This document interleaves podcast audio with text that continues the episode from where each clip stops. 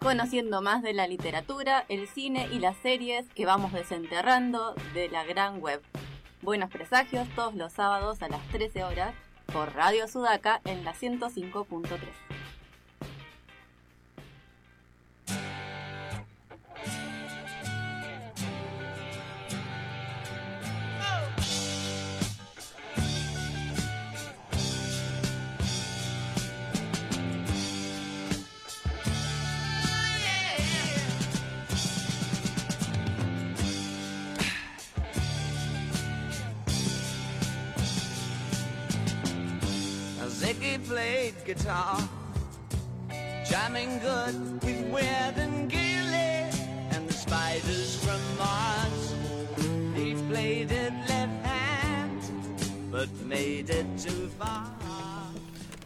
buenas tardes, siendo las 13 horas un minuto, arrancamos un nuevo programa de Buenos Presagios en Radio Sudaca 105.3, www.radiosudaca.org y acá les habla Pablo Pérez. A mi derecha tengo a Bárbara Barlamas. ¿Cómo estás, Barbie? ¿Todo bien? Muy bien, feliz acá de estar de vuelta. Bueno, bárbaro, nos reencontramos después de largos días, equipo completo. Y enfrente mío el señor Juan Pablo Antonio Simonetti. ¿Cómo anda?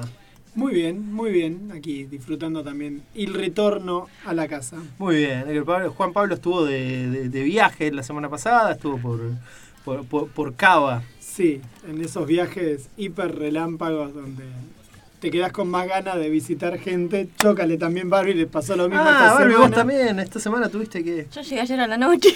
Donde. Sí, bueno, claro, a mí me pasó lo mismo. Estás laburando y después haces un ratito de, de tiempo como para, para dar una vueltita por Buenos Aires. Que dicho sea de paso. eh, Estaba no sé- re bardeada. Vos la viste rebardeada porque era semana, yo la vi empobrecida y cerrada y oscura y Ah, vos estuviste ahí... vos Estaban los acampes, el- te metiste a la, a la UADE a hacer, eh, a, a hacer quilombo. ¿no? qué bravo que está, qué bravo, o sea, a ver, fuera de broma, digo, uno tiene la idea de que Buenos Aires es un lugar como picante. A mí, la verdad que cada vez que he ido nunca me ha pasado nada grave. No, no me ha pasado nada malo, ni grave, ni nada por el estilo. Pero los niveles de pobreza que ves en Buenos Aires son aterradores. Familias, me pasó ver, estuve el viernes, ver a los nenitos con los guardapolos en, tirados en la calle mientras comían una papita ahí con la mamá, tirados. Es súper desangelado, está muy bravo, Mm. muy bravo. No sé lo que debe ser el conurba, como le dicen. Lo que debe ser los niveles de pobreza de esos lugares, sí, adentro del capital federal ves esas cosas. Sí, bueno, creo que igual lo que se da es que en Capital se ve, eh, como no sé si en otros lados, mucha gente en la calle, calle, viviendo en la En calle. situación de en calle. situación de calle, que a lo mejor cuando te retiras un poco, no viven en sus viviendas precarias y todo, pero no en situación de calle. ca- Y eso hace el choque ahí con Capital siempre que sea muy, muy grande. Me pasó a entrar a los cajeros, a los cajeros de... A un cajero bancario después de las 6 de la tarde es una casa. Es así.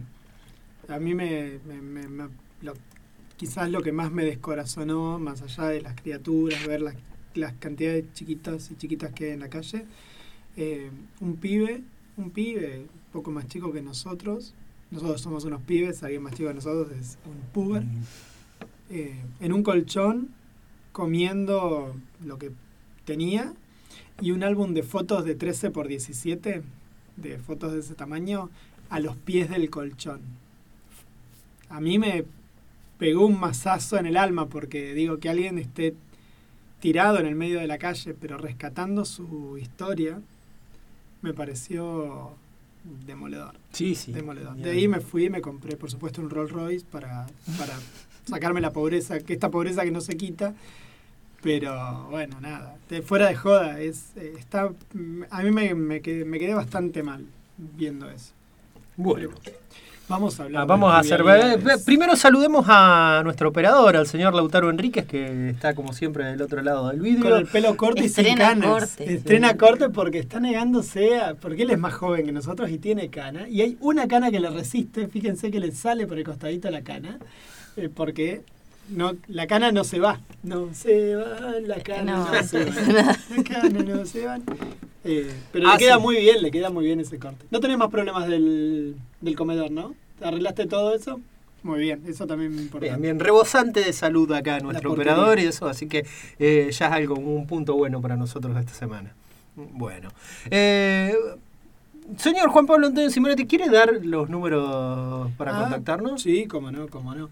Tenemos para comunicarnos con nosotros desde la radio el 280-423-9447 y Dios gracias puedo estirar el cartel lo suficiente con la mano como para Ok. la previcia no me gane.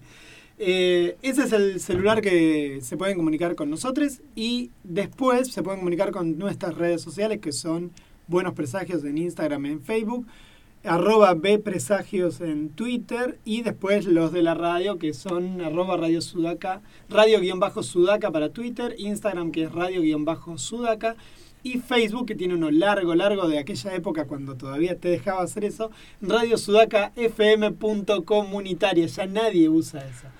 Eh, nos están escuchando por www.radiosudaca.org y ojalá se hayan incorporado estudiantes del profesorado de primaria, eh, unas compañeras que están estudiando ahí, porque es- ayer hicimos publicidad del programa porque estaban haciendo juegos de mesa en una de las materias.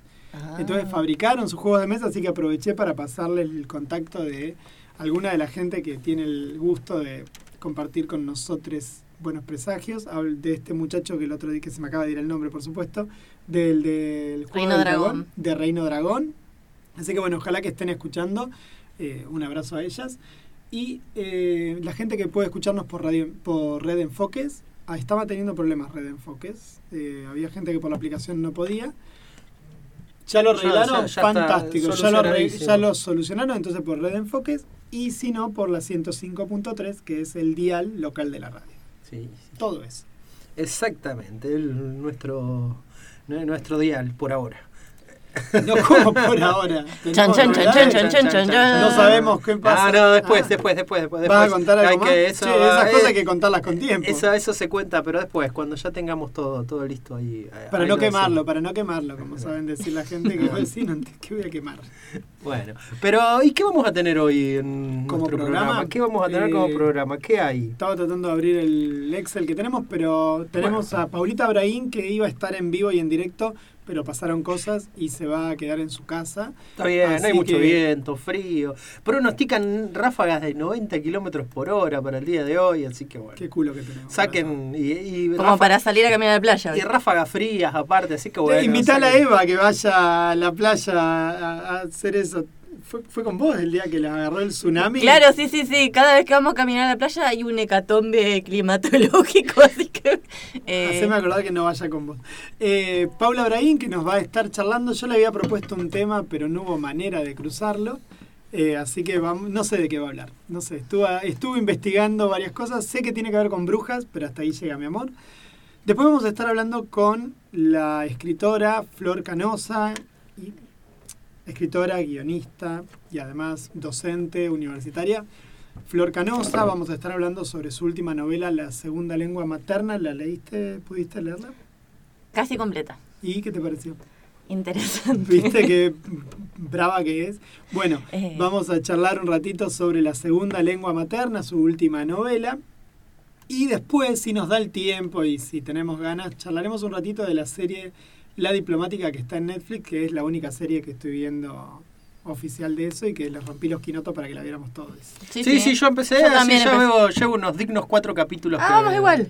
Va bien, Eh, Ah, sí, va sí. bien Sí. hasta el cuarto, va bien. Ah, bien. Para mí, eh, eh, nada, se queda corta con ocho capítulos, pero o, o estiran... O, O por ahí lo- hay una eh, segunda temporada. Ya tenían armada la segunda, ya se sabe que hay una segunda temporada, eso ya está totalmente Así que bueno, así que después, Me después, enamoré- vamos, después vamos a charlar un poco. Me entonces. enamoré del, de- de- del primer ministro británico, el morocho ese, y de No, ese es No, el secretario es de el Estado. el primer, claro, el primer, el primer ministro de Frankenstein. Sí, el segundo. Claro. Claro, qué, qué, qué actorazo que es ese inglés. En Years and Years, ¿te acordás? En Years and Years también está así. Personajazo. Sí, sí. Eh, No, el. Claro, el secretario. El secretario, secretario de Asuntos Exteriores. Qué hombre qué hombre. Los dos varones ahí están preciosos y ella divina. No me sé los nombres. No, de los el, bueno, pero vamos, eso dejemos, charlémoslo después, así no, no nos gastemos todo lo que después vamos a llegar ahí. Yo a... puse toda mi libido ahí, ya ahora después puedo hablar de lo político. Em, bueno, eso y después charlaremos algunas minucias, como siempre, haremos un poquito de, noticias. Tenemos muchas noticias, muchas novedades. Bueno, acá nos están escuchando de Buenos Aires, Leonardo, así que le mandamos un beso también. Bueno, Abrazo grande para Leo. ¿Música? Bueno, el 17 de mayo de 1953 en Italia nacía el señor Luca George Prodan y eh, hubiera cumplido 70 años esta semana. Así que bueno, vamos a escuchar un poquito de Sumo y vamos a escuchar a Breaking Away.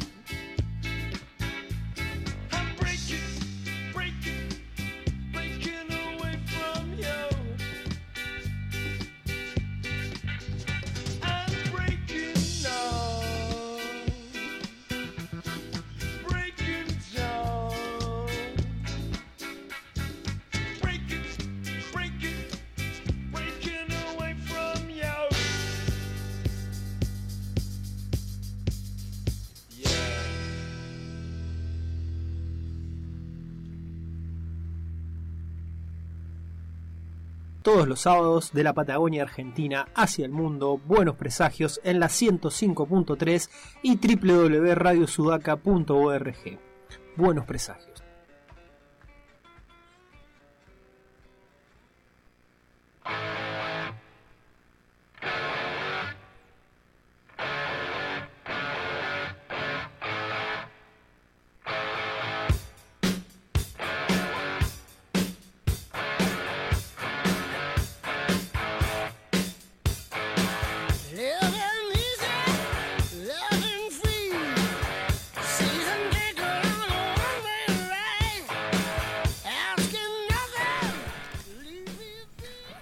Bloque de Buenos Presagios en Radio Sudaca 105.3 www.radiosudaca.org para todo el mundo. Y seguimos acá, seguimos en esta tardecita bastante complicada acá en Treleu, como medio raro, viento, frío. El pronóstico, acá va el pronóstico. La, la temperatura dicen 12 grados en este momento y soleado.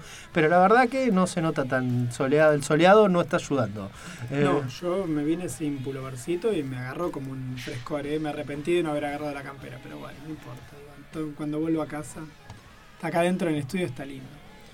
No está grave. Hoy, hoy está lindo para el kilo, para la fresca que sabemos tener, el calor que sabemos tener en- durante el año. No, ni hablar, ni hablar. A comparación de lo que es, bueno, yo el otro día estuve con los estudiantes de la 763 acá, el lunes, que no sé por qué hizo mucho calor en la tarde, se había puesto medio pesado, y acá adentro teníamos que estar abriendo a cada rato porque nos estábamos cocinando de vuelta. Vi las fotos de que había estado en Idia y no me acuerdo Ah, y fuera también, allá, sí. muy bien, muy Fue bien. Radio Sudaca ahí, volvió a... ¿Se acuerdan antes? Hacía Sudaca eso de visitar las escuelas y charlábamos y pues mostrábamos el proyecto eh, comunicacional que es Sudaca. Y bueno, ahora de a poco se está volviendo con eso y ya hicimos una, una visita. Eh, yo estaba de los dos lados del mostrador. Te iba a ahí. decir, sí, sí, sí. ya hicimos una visita, pero bueno, yo estaba ahí en la escuela, tanto trabajo como docente y también como parte de Sudaca. Estábamos charlando y contando que era la radio, la verdad que muy buena eh, predisposición de Nidia, de Ale Sepúlveda, de José Luis Pope, que fueron también y estuvieron ahí en, en la escuela charlando y hablando con los alumnos, con los estudiantes, las y los estudiantes. Estuvo muy, muy, muy lindo. Bueno, y ahora arrancamos el bloque de noticias de acá, de, Buenos Presagios, contando las novedades, las cosas que tenemos. ¿Vieron? Así, rápido esto, contándolo en el coso. arrancá, No, no, arrancá no, no, no, pero como chuferido, que charlábamos el otro día, que Stephen King dice que vio la película de Flash ya Ay, y que le encantó la película de Flash, que le pareció que estaba muy buena. Eh, que sí que bueno, eh, haciendo, obviamente, Stephen King ha conseguido con su amistad con Muschietti que le que, que lo, que lo dejen ver alguna que ¿Algún adelanto? algún estreno así de bueno, Privado.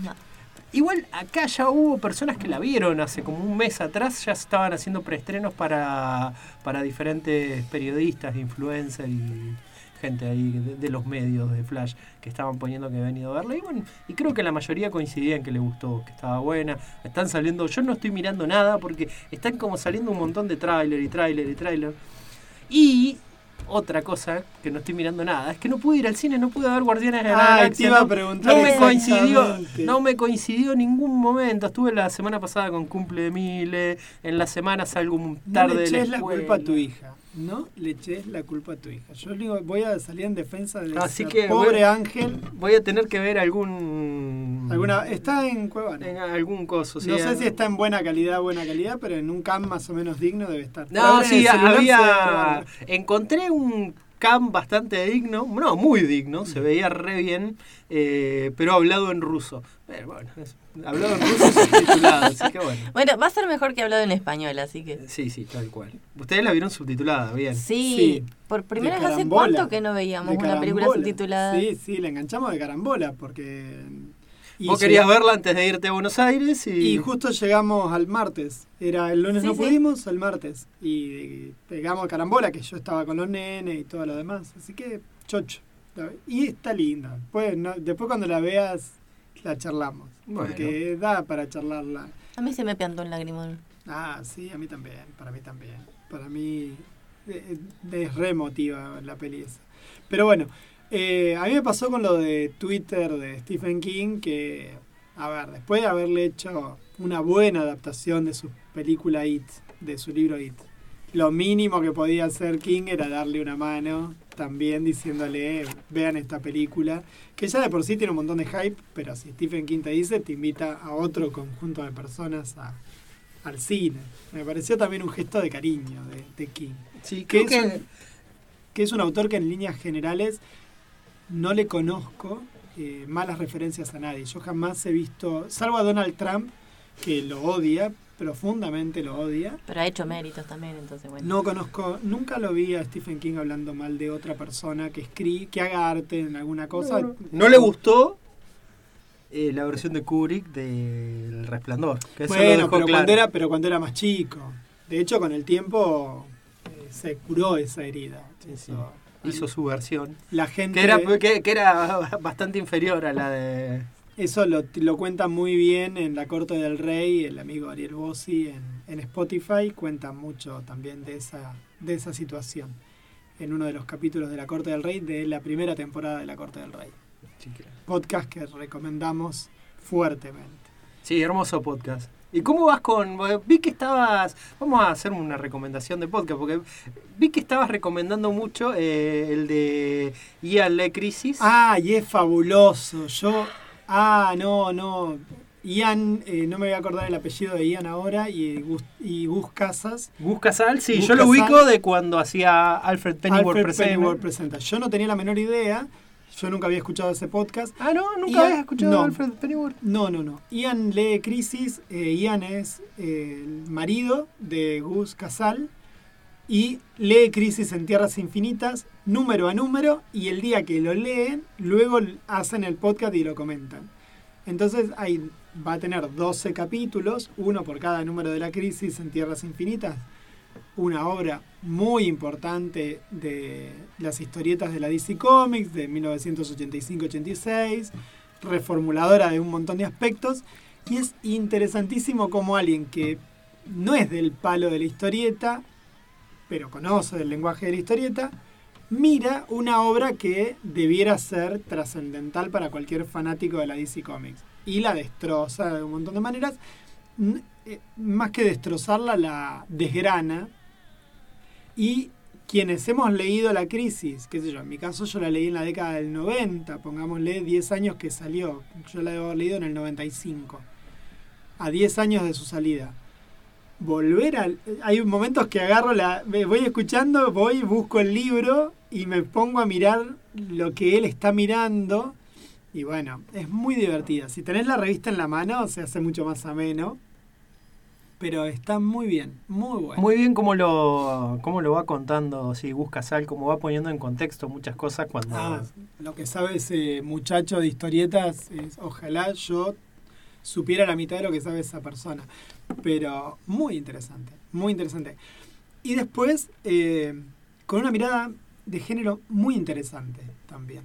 Con una mirada muy... sin hacer un revisionismo injusto para la obra, porque no tiene sentido a casi 50 años de que salió esa revista romperle las pelotas con ciertas cuestiones. Es muy interesante algunas discusiones que se dan. Bueno, porque se especializa en eso Gustavo Casals y también lo, eh, lo hace notar, ahí como él es militante eh, LGTBIQ+, sí, LGTBIQ+. y bueno, y el- cuando habla lo, lo pone el- pone bien su opinión en muchos temas en los que uno a veces pasa desapercibido para nosotros y él la verdad que da, da cuenta de un montón de cosas muy interesantes. Ya lo hace también, tenía un podcast él que se llama La Podcast, en el que analizaban cine y series y un montón de cosas en clave de género también, que lo hacía muy muy bien. Bueno, Sí. eso, eso es un podcast que recomiendo. Barbie, novedades, alguna cosa que quieras ir comentando. Sí. eh, las editoriales juveniles y varias editoriales de juegos independientes sacaron una carta abierta a propósito de la coyuntura en que se encuentra la industria editorial y por la falta de disponibilidad de papel que están teniendo varias editoriales pequeñas. Así que es un tema por ahí que no ha salido prácticamente, No, yo no lo he visto en ningún no. medio. Yo lo vi en Facebook y no encontré el link de la carta que decían ellos que tenían que... Está borrado.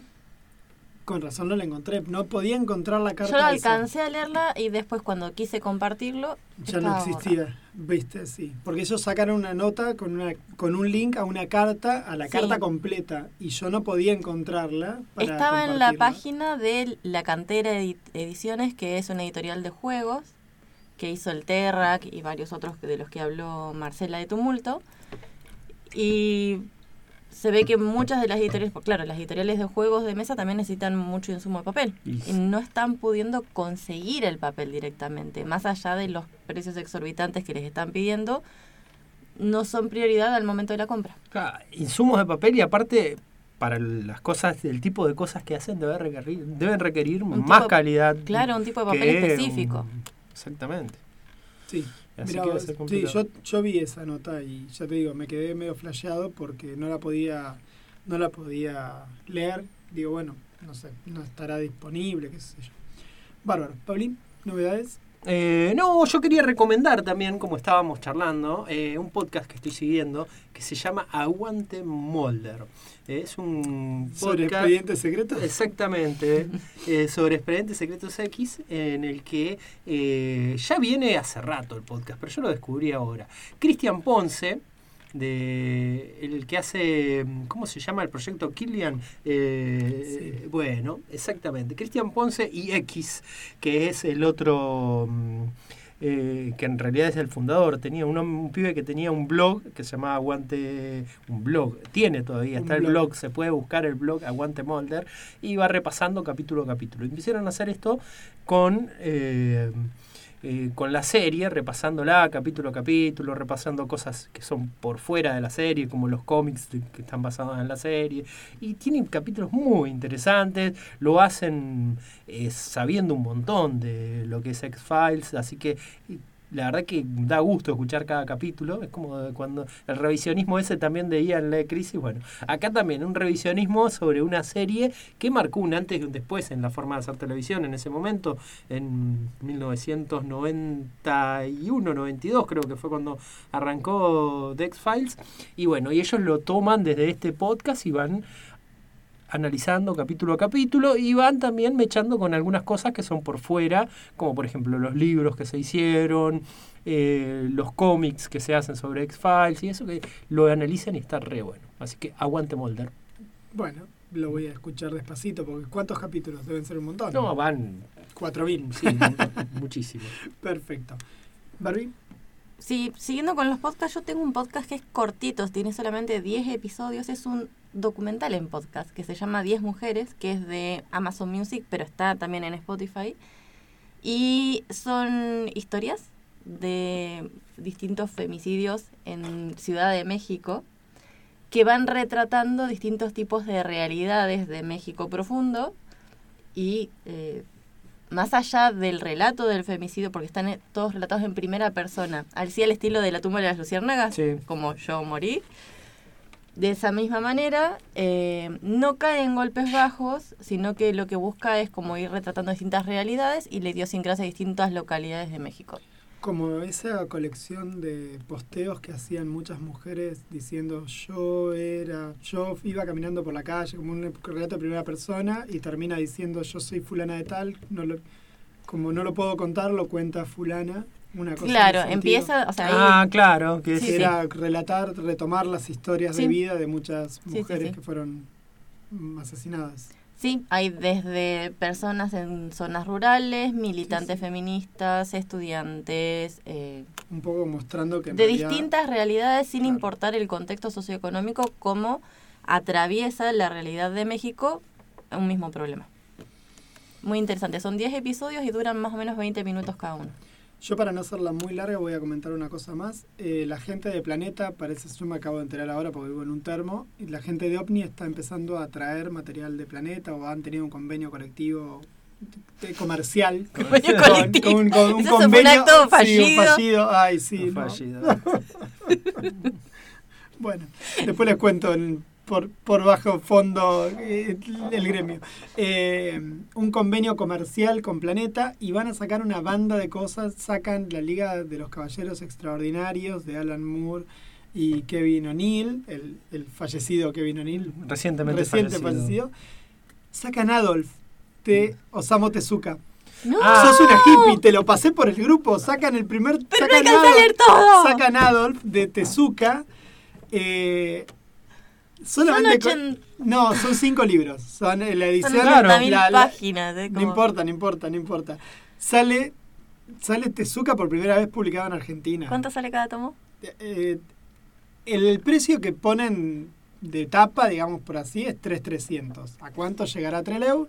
¿3.300? Nada, No, me parece- es un regalo. No, para no lo que quedar- salen no, las no. cosas de Tezuka. es Por eso como- ya le dijimos al amigo de Tiempo y Espacio, Agustín, que vaya juntando y nada, voy a vivir en una caja, sépanlo. Cuando les pida plata para comer es porque les presto los cómics. Después saca, Hiro Taniguchi saca el almanaque de mi padre, primera vez que se publica Taniguchi acá, sí, también, pues yo hice la misma carita. Eh, así que, bueno, yo la Liga Extraordinaria, ya la Liga de los Caballeros Extraordinarios ya la tengo completa, así que paso de tener esa edición. Eh, sale 5 lucas, esas va a salir 4.900. Eh, pero igual está. Creo que habían llegado algunos números. No, no, era From Planet- Hell fue lo que habían. No, no, y también la liga. Llegaron a Madrid. Llegaron a Madrid, claro. Llegaron a Madrid. eh, los de la liga y eh, From Hell es la misma edición, pero editada en Argentina. O sea, el From Hell que sac- sacaron acá en tapa blanda es en esa edición. O sea, estos van a ser tapa blanda. Entiendo yo. Y eh, bueno, entonces, el almanaque de mi padre de Taniguchi. eh, la Liga Extraordinaria de Moore y de O'Neill. Adolf de Tezuka. Y además se suma que Merci Editorial saca eh, una historieta de Rubín, que ahora se me acaba de ir, Éter. De, Que es la que había anunciado el año pasado, de ¿no? El- Matías Quint y de sí, de Matías Quint, creo que se llama el apellido del autor, no me voy a acordar ahora, y de Rubín en los dibujos. Una historieta argentina que no me acuerdo ahora porque lo vi a la pasada en la Comiqueando, después chequeamos bien, que van a sacar. Y vamos a estar hablando con Germán de eso la semana que viene. Bueno, semana que viene novedades editoriales de Merci acá. en- de Editorial Merci que está sacando Presagios. cualquier cantidad de cosas, así que bueno. Pero esas novedades quería comentarlas porque son muy de comiquero. No, no, comiquero. está bien, está bien, Ah, está bien. perfecto. ¿Eh? Bueno, poco de música, vamos a Vencedores Vencidos de los Redondos y... Y volvemos con Paula. Con Paulita.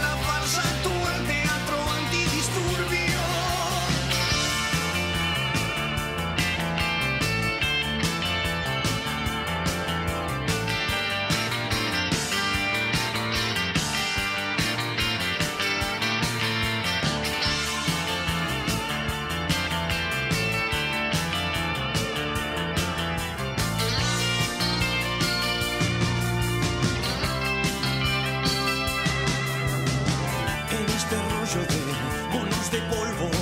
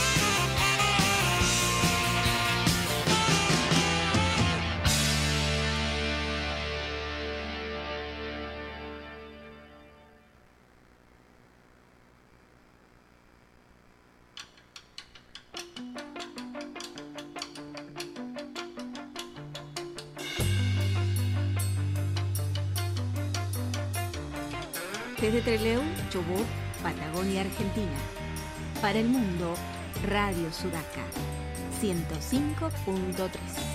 FM Comunitaria.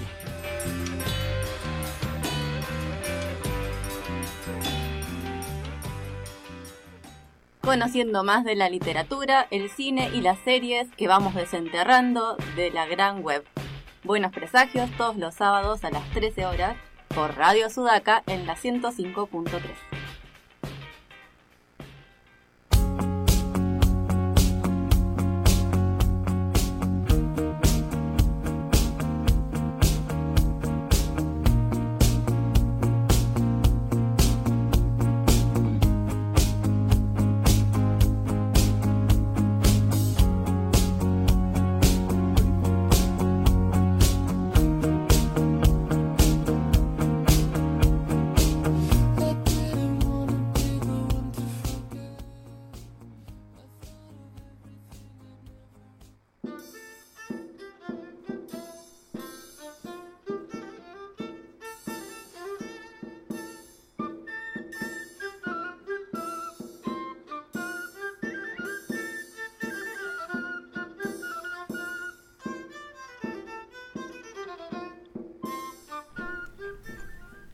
Regresamos para el tercer bloque de Buenos Presagios y ya la música de fondo nos está diciendo que nos vamos a trasladar en el tiempo. Vamos a hablar con Paula Braín. ¿Qué tal, Paula? Hola, ¿cómo les va? ¿Mm? Bien, todo bien. Acá ya empezamos con música ahí. De, música, esto sería de la baja edad media, me parece. Y a ver, Eh. da- dale un poco de Lautaro. Pero no la escucho, ¿eh? ¿No? ¿No se escucha? Ah, Oh. No. Ah, claro, salimos. Bueno, qué pena. Estás, eh, bueno, ahí está. Bueno, no, después vas a escuchar después vas a tuviste una después te pasamos, te, te- te ambientamos y todo. Ah, bueno. De- después escucho, después escucho el programa y ahí este y ahí veo que han puesto. Paulita, tenemos que aprovechar las tecnologías de desgrabación que nos dan las inteligencias artificiales y empezar a hacer el, el libro. Sí, tenés razón. Viste, yo perdón eh, que tengamos esta charla íntima al aire, pero me acabo de me, me quedé pensando eso el otro día. Van a entrar al GPT, van a empezar. Yo creo que hay que poner ahí aplicaciones, hay sitios que te digan. Sí. Sí, más vale. Y está bueno que lo digas en la radio, así vamos este obligándonos. publicitando, más vale. Este y, y así ya está. O sea, eh, el compromiso es público, ahora no hay vuelta atrás. Claro, bueno, yo soy una máquina de tirarme para atrás con la vida, pero entonces no tengo mucho bollo, pero bueno. Pero hoy no estamos para hablar de mí, sino de vos. ¿Cómo andás, Paulita? ¿Y qué nos traes para este sábado de buenos presagios? Bueno, este, eh, ando bien, eh, anímicamente muy bien. eh, Muy bien. muy Es ya un gran avance. Es- claro. No todos pueden claro. decir eso. Y, y bueno, ¿qué les traigo? Eh, eh, me has hecho trabajar este, esta vez, Juancito, porque... Soy una mala persona. No, no, es que me dejaste con la duda y, y- y- y me torturó la cabeza. Eh, ¿Podemos decir voy- cuál fue el tema que te propuse? Y- Claro, eh, ¿lo decís vos o lo No, digo no, yo? no, vos, vos, por favor. Bueno, Juan me propuso eh, que hablara de, de brujas, brujerías y casa de brujas en vísperas eh, de la Revolución de Mayo y que y, y, y que tendiera algún vínculo entre o, entre eh, las brujas y, y esta fecha patria o entre las brujas y las revoluciones. Y, y bueno este la realidad es que eh, investigué investigué investigué me, me, me desesperé casi este y no encontré nada Paulita, ya te voy mandando Claro, un sí, muñeco porque- vudú y vos empezás a pinchar. Así que. Sí, eh, también me he quedado ahí medio. eh, claro, te, te tiró una conexión entre, bueno. Bueno, sí, bueno, sí. capaz que existía, qué sé yo. No soy un experto en la historia. Yo no hago chapeando por la vida que sé de bruja y esas cosas. Yo, Pero puede que hubiera algo de brujería, tipo que viniera del continente africano, pero del europeo acá es medio complicado. si pasa, pasa. y es, estaba, estaba complicado y lo que yo le expliqué a Juancito que era muy difícil forzar la historia para eh, yo quería darle el gusto pero e- era difícil no la- verdad hubo un sentido de responsabilidad histórica que me lo me lo impidió Bueno, Pero- pero, ¿qué conseguimos Bueno, entonces? eh, Aparte de la tristeza. Ah, bueno. Ya vamos tristeza. planteándole temas para la próxima también, así como que Claro. nos relaciona a Messi con la peste negra. y Claro. Ustedes porque no se les ocurren las cosas. Eso por... Mira, no, no- mientras no me planteen algo de brujería y, y qué sé yo, eh, viajes espaciales y esas cosas. o- Ufa, así no se puede Yo ya, te, yo ya te propongo uno que es brujería y sastrería. La vinculación de la ropa y la brujería con la ropa. Ya te tiro uno, mira. Uy, Yo ojo. Ojo que tengo cosas al respecto. ¿Ve? Ve que no soy solamente una cara Yo venía pensando una también, porque en la, hace dos semanas eh, llevé a unos alumnos al Centro Vasco que le hicieron una charla sobre la cultura vasca y sobre lo, todo lo que es la diáspora y los descendientes acá y eso. Y hablaban sobre cómo la Inquisición, eh, uno de los lugares que más azotó fue al País Vasco y a las mujeres del País Vasco. Así Sí. que eso de- pensaba. Después le voy a preguntar a Paula para que cómo puede ampliar eso. Mm. Ah, bueno, ese es un lindo tema. Y de eso tengo mucho y he investigado y, y la verdad, es, o sea, para ella fue trágico, pero para mí es, es maravillosa la, la, la historia. Se Soy entiende, una mala se persona se entiende, porque se entiende, se entiende. este yo me apasiono con las desgracias pasadas de, de la gente, pero bueno, eh, Hoy que tenés para nosotros, Paulita, le venís esquivando a la contestación. ¿eh? Yo no quiero, no, yo no, quiero ser malo tengo- contigo. Tengo algo muy interesante. Lo primero es, eh, la introducción que tengo es una respuesta a tu pedido. No hay manera Bueno, de que yo pueda relacionar la brujería ni siquiera con la revuelta y con la rebelión, mucho menos con la, la revolución. ¿Por qué? Porque la, la, la brujería, la, praxis de brujería, la realización de encantamientos, de maleficios y demás, eh, fueron formas de resistencia. Fueron resistencias y no fueron ningún tipo de levantamiento, resistencias y, y cuando hablo de resistencias hablo de, de- oposición o, o- o de desafíos este, eh, no siempre abiertos eh, o, de intentos de, hacer daño a quien este, dominaba a la persona que, va a practicar este, la hechicería o, o al terrateniente y a su familia o algún vecino que era rico y mezquino. Eh, entonces fue defensiva. La brujería siempre fue una praxis defensiva. Eh, y- no jamás intentó subvertir el orden. Por eso no no no es posible eh, la relación entre brujería y rebelión, revuelta y mucho menos revolución. Y cuando hablo de, de resistencia, eh, me refiero eh, fundamentalmente eh, al anuncio, ¿no? A la, a la pronunciación del conjuro. La, la, la vecina que este, pronunciaba un conjuro sabía el efecto que iba a causar en quienes eh, lo, lo escucharan o en quienes fueran los destinatarios de ese conjuro. Había mucho de sugestión. Estamos hablando eh, de principios de la modernidad, de los siglos XVI y XVII, en donde no había personas escépticas. Todas las personas creían. Creían en Dios, creían en los santos, en los mártires, en, la magia, en, en la brujería, en la nigromancia, eh, y si creían, temían.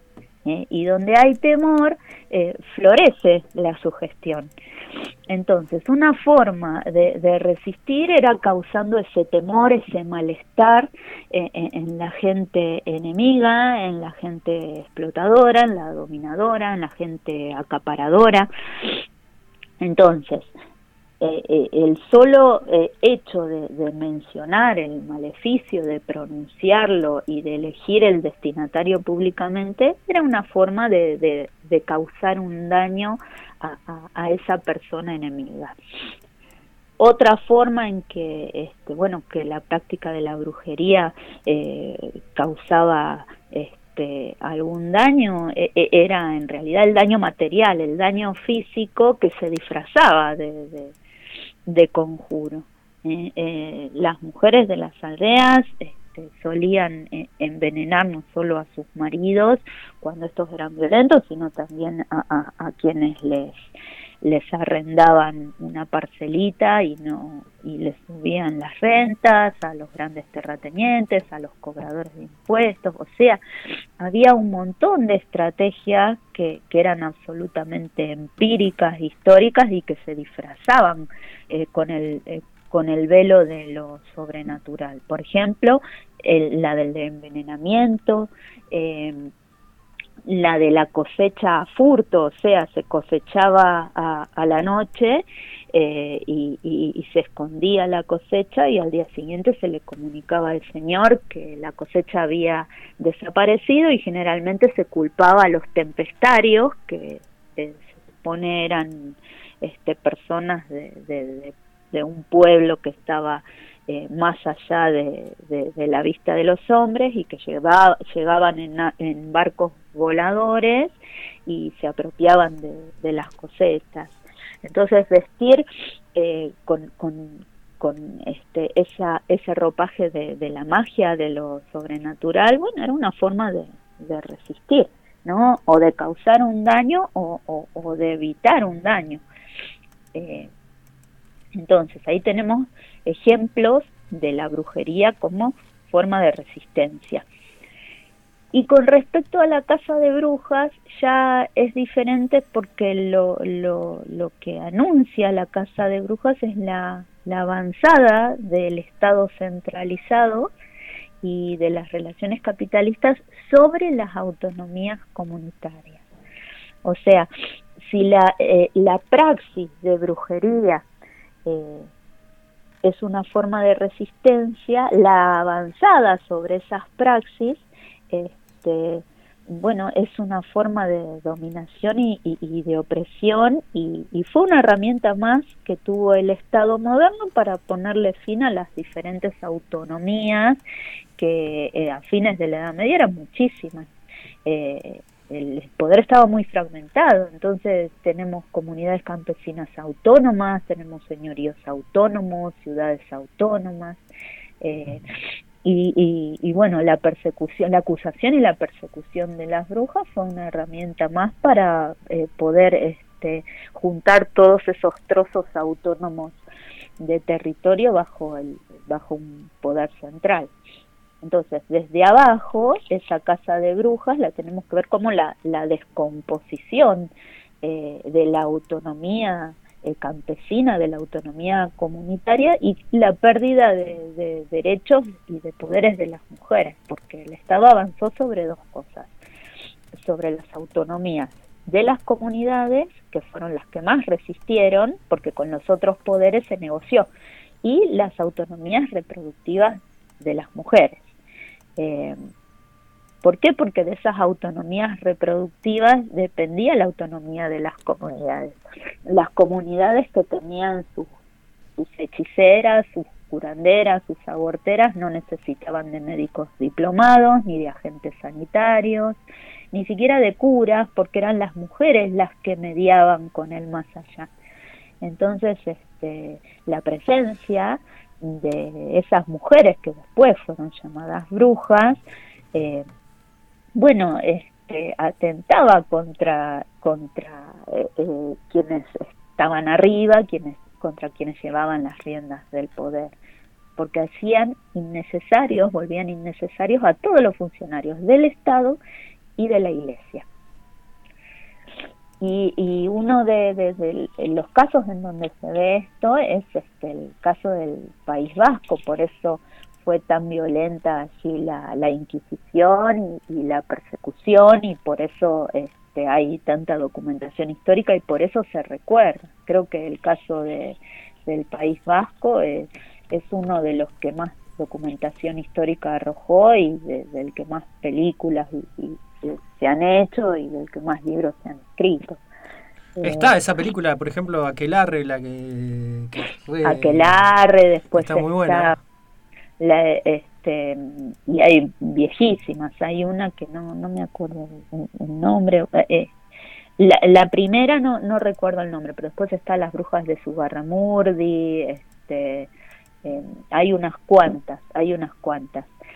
Eh, eh, la cuestión con el País Vasco es que todas las provincias del norte del país eran provincias pesqueras y, provincias comerciales y la mayoría de, los hombres jóvenes y adultos eh, del País Vasco se dedicaban en el siglo XVI y en el siglo XVII a la actividad este, marítima y se ausentaban muchísimos meses eh, de sus casas porque era el, tiempo que les requería eh, sus viajes ida y vuelta a lo que hoy es Canadá. Entonces, este, quienes estaban eh, a cargo de, de la administración pública, del culto religioso y demás eran las mujeres. Sí, sí. Bueno, y aparte, bueno, era como era una sociedad que se establecía por mayorazgo, muchas veces las mujeres, cuando eran la primogénita, se quedaban con, con, la, eh, con las propiedades. Sí, las mujeres tenían muchos bienes, tenían tierra, incluso hacían de sacristanas, que era este, escandaloso en esa época, pero eran mujeres que, bueno, se sabían defender militarmente, eh, sabían negociar en la arena política, administraban muy bien la cosa pública, tenían a los curos, mantenían a los curas de los pueblos a raya, eh, y eso no solamente significaba el autogobierno para las mujeres, sino para sus propias comunidades. Entonces, este, eh, bueno, eh, la avanzada de que no fue tanto de la Inquisición, en realidad fueron las autoridades locales eh, y, bueno, la Inquisición venía después, pero en muchas ocasiones la, la, la Inquisición lo que hizo fue apaciguar las aguas. Ah, menos mal. menos mal. Menos mal, menos mal. Acá venimos nosotros a traer paño frío. lo que pasa que eso no, no se sabe, pero en realidad este eh, la casa de, brujas, eh, el gran motor de la casa de brujas este fueron poderes civiles y poderes locales. Eh, Mira, acá nos dice un amigo que Milagro Sala sería como el equivalente de la bruja de, Gerardo Morales, digamos, ¿no? claro, claro. Bueno, que la casa de brujas históricamente existió y existió y cobró diferentes formas. Eh, sí, eh, las Magdalenas que yo estudio que fueron encerradas en los asilos irlandeses, bueno, esa fue la forma de casa de brujas en Irlanda porque casa de brujas moderna como en el resto de Europa no hubo ahí. Así que, y siempre tiene que ver esa cacería de brujas con, con esto, con, con, con el poder que hay que cercenarle a las mujeres eh, y que hay que cercenarle en un momento histórico en donde se requieren este, brazos para las tropas del Estado, brazos para el capital, eh, y eso pasó con, con la casa de brujas en, en, Europa y en América a principios de la modernidad. Eh, ¿Se acuerdan que en el último programa yo les mencioné a las hacedoras de ángeles? Sí, sí. Bueno, las hacedoras de ángeles en realidad eran parteras eh, en su función de aborteras. ¿Y por qué hacedoras de ángeles? Bueno, porque ellas antes de practicar el aborto, eh, este, lo que hacían era eh, bautizar al feto dentro del, vientre materno y después este, practicaban el aborto. Entonces eh, se decía que ellas transformaban los fetos directamente en ángeles.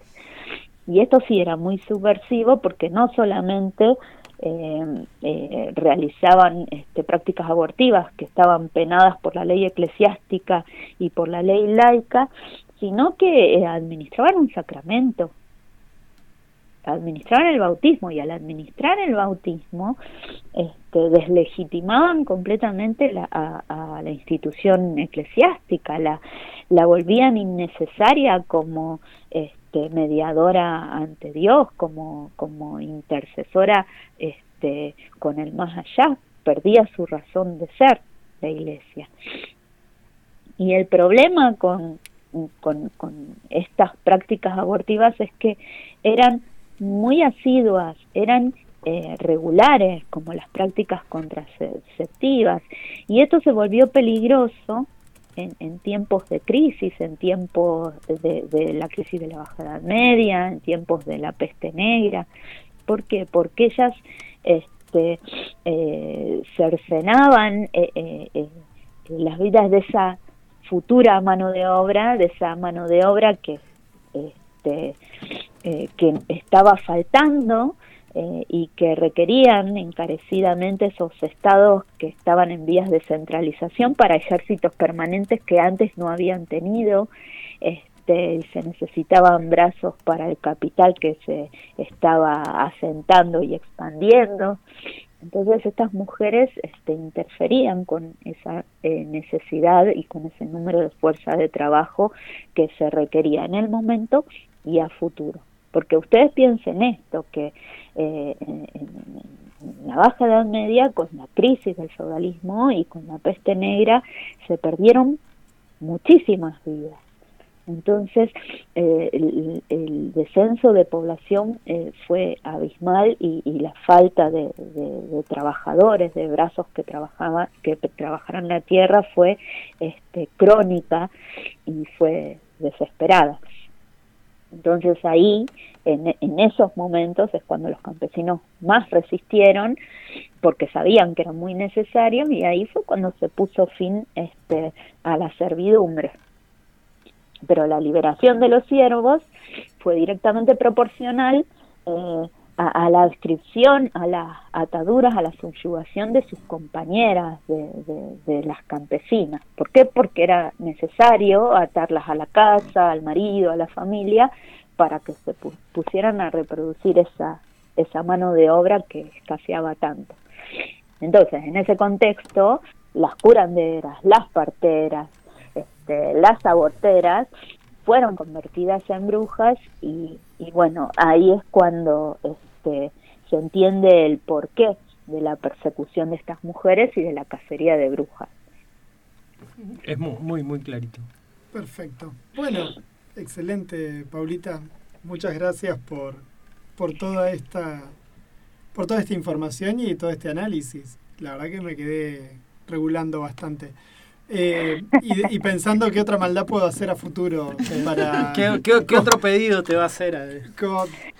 ¿Qué pedido? Claro, sí, eh, la verdad fue la primera vez, Juan, que no tuve respuesta rápida y que eso, entré en crisis yo porque no, no, no había manera, ¿eh? No. no, que yo, claro, pero está bien porque lo que vos decías es esto, ¿no? Que la brujería al, de alguna manera va en va a ir como en, no en contra respuesta de la rebelión. Yo lo pensé al revés, pensé que era un que era también producto de la, rebelión. Entonces yo lo pensé desde ese lugar.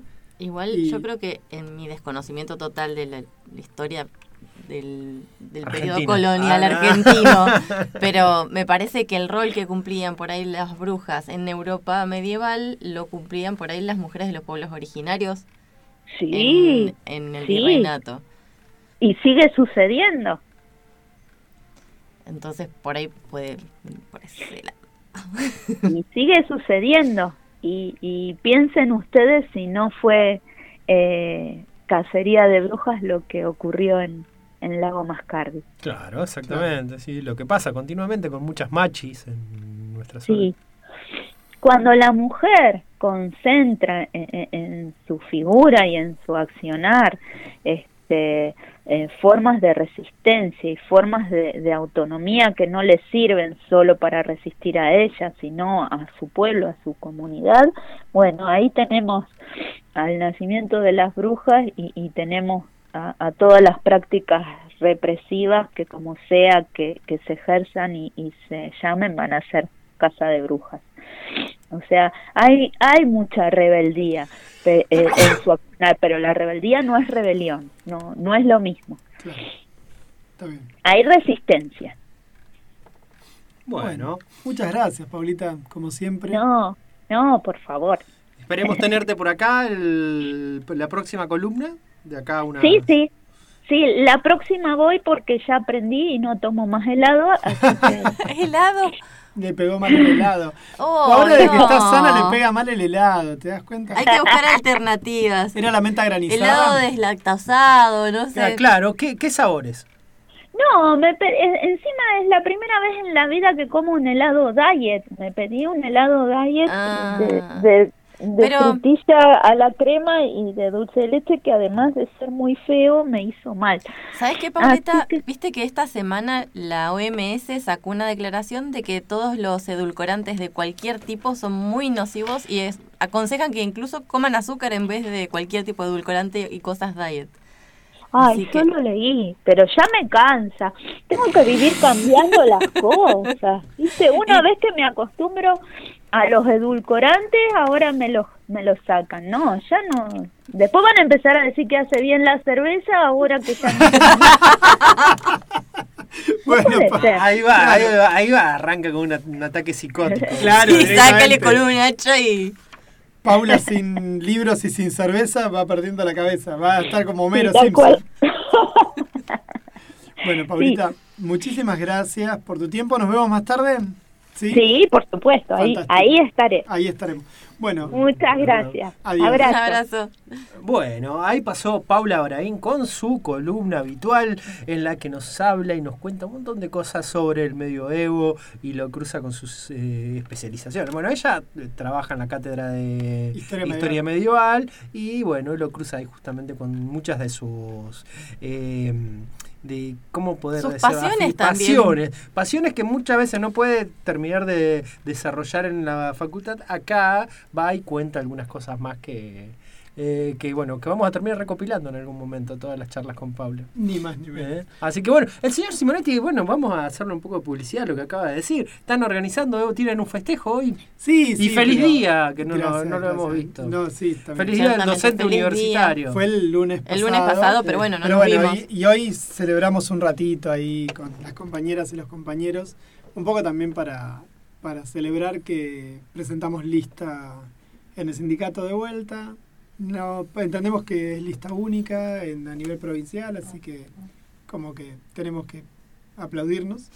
Eh, pero bueno, sí, vamos a festejar un ratito sobre el día de, de, de la y el docente universitario hoy en el comedor, en el comedor IDEM de nuestra sede en Trelew. bueno bárbaro señor vamos a escuchar un poco de música ahora Dale, Bestia Bebé con Hasta Siempre Amigo y volvemos a charlar con Flor Canosa. exactamente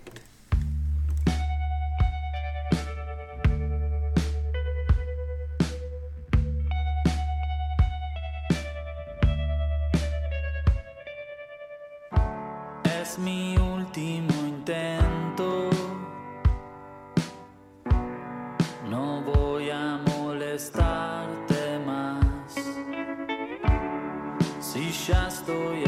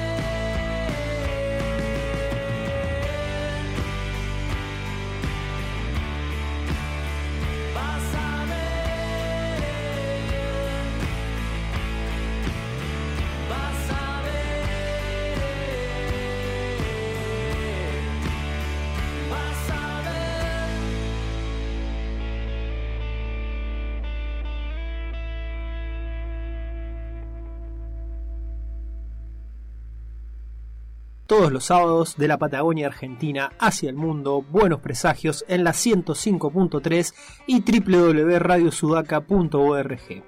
Buenos presagios.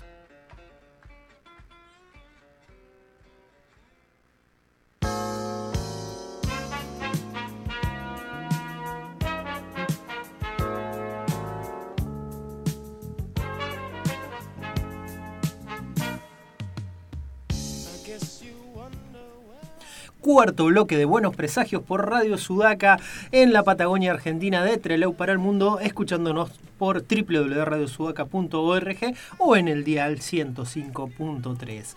Arrancamos ya este bloque y estamos en comunicación con la escritora Flor Canosa. ¿Qué tal, Flor? ¿Cómo estás? ¿Todo bien? Pablo te saluda. Todo bien, ¿cómo andan? Bien, todo tranquilo. Acá estamos con Bárbara y con Juan Pablo. Bueno, un beso para todos, para todos. Muchas gracias.